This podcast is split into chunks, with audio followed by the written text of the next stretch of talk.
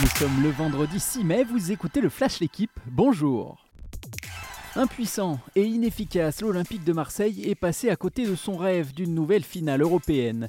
Battu 3-2 au match aller, les Marseillais n'ont pas réussi à dominer le Feyenoord Rotterdam dans un stade vélodrome incandescent.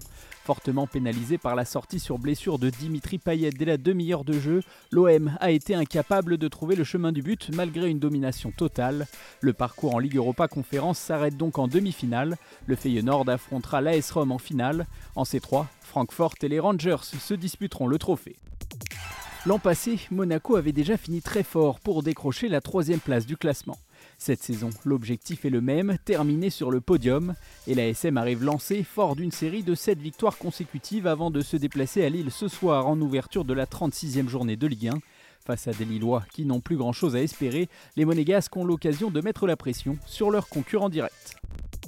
De Budapest à Vérone, en passant par l'Etna ou le col du Mortirolo, cette 105e édition du Giro s'annonce passionnante. Le premier des trois grands tours du calendrier cycliste s'ouvre aujourd'hui et bien malin celui qui est capable de prédire le vainqueur le 29 mai prochain.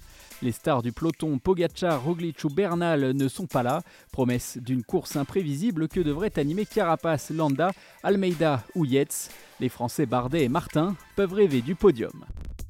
Le roi a vacillé, mais le roi n'est pas tombé. Raphaël Nadal a sauvé 4 balles de match avant de battre David Goffin hier en huitième de finale du Masters 1000 de Madrid.